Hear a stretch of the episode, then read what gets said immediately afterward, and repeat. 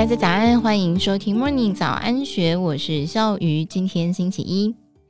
日前播出的数字台湾节目，财讯传媒董事长谢金河邀请到嘉士达集团董事长陈其宏，以及嘉士达科技医疗事业群总经理杨红培，畅谈嘉士达大舰队转型的幕后故事。探讨嘉士达是如何从亏损累累到现在发展成六加六加三，一共有十五家上市上柜公司的历程。谢金河回顾佳士达在改名之后，如今在台湾的资本市场杀出一条新路，在许多并购案当中，佳士达都非常精准，而且并购之后的那些公司表现都比过去好，股价也有非常出色的表现。例如，盛平股价原本大约是五十六十元，但是到了二零二二年已经上涨到一百九十多元，让他印象深刻。谢金河也表示，佳士达也是《金周刊》封面故事十年赛道上的赢家们当中所评选出过去十年表现最卓越的公司之一。在陈其宏打造佳士达大舰队底下，从当年亏损连连，到现在变成六加六加三，一共有十五家上市上柜公司。董事长陈其宏回想，二零零六年他们面临几件重要的大事。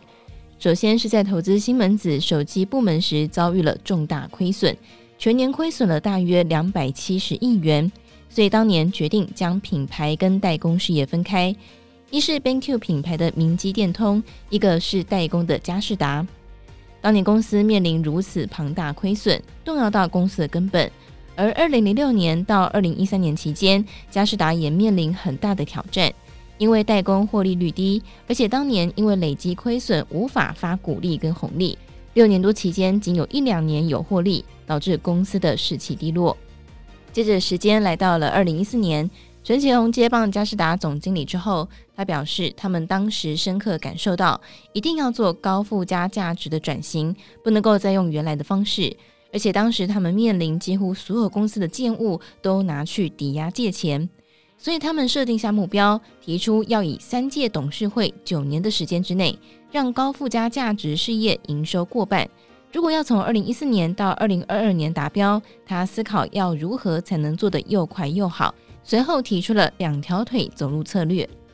陈其回想，如果只靠公司有机的成长，不足以让公司快速翻转，扭转亏损。所以要同步配合无机的并购式成长，希望用这两条腿走路，能够快速扭转佳世达的局面。而在此思维底下，他们定出了高附加价值的标准，就是毛利不到百分之二十、百分之三十的事业就不做。基于上述的原则，陈其宏让佳世达锁定在三块领域的产业，首先是医疗，第二是 AIoT，也就是智慧医院、智慧学校、智慧工厂，还有智慧商店等等。如此软加硬，再加上场域数位化，能够带来毛利的提升。第三是达到资讯时代物联网各方面能够畅通运作，基础建设很重要，所以他们也进入了网通领域。陈其宏解释，如此透过对这三大区块的快速并购，把相关产业界的隐形冠军邀请到嘉士达大舰队。并且进行投后管理，也专注于创造差异以及创造互惠双赢的平台，在平台之内能够让资源全数投入，该事业缺什么就补什么，提供全力的协助。借由上述两条腿等策略，陈其宏表示，他们建立出一个完全不一样的大舰队平台，也因此在二零二二年时，在短短的九年左右时间，公司营收就从一千一百多亿元成长到两千三百九十八亿元。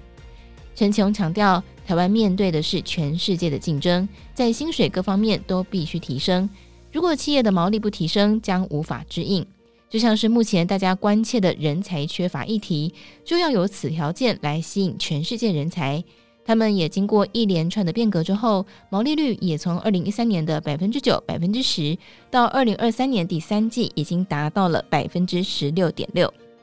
谈到未来，佳士达将如何跑得更快，变得更强大？陈雄表示，今年他们的市值一度超过千亿元。接下来，他们的目标是要在大舰队模式的继续运作下，让营收从两千多亿元变成三四千亿元，要继续扩大获利。接着，在第二阶段，陈其宏也定下了目标，要让高附加价值的事业获利占比过半。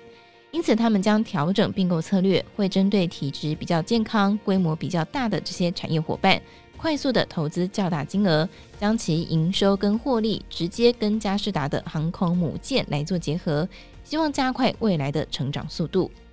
以上内容出自《今周刊》数位内容部，更多精彩内容欢迎参考资讯栏。如果任何想法，欢迎你留言告诉我们，或者是加入 Discord 群组一起参与讨论。如果喜欢我们的节目，也别忘记给我们五颗星的好评以及订阅我们的节目哦。感谢大家收听，我们明天见，拜拜。听完 Podcast 节目，有好多话想分享，想要提问却无处可去吗？别烦恼了，现在只要点击资讯栏下方的 Discord 社群平台连接，输入昵称就可以立刻问问题，与主持人互动哦。让我们一起在学习的路上不孤单，等你来加入。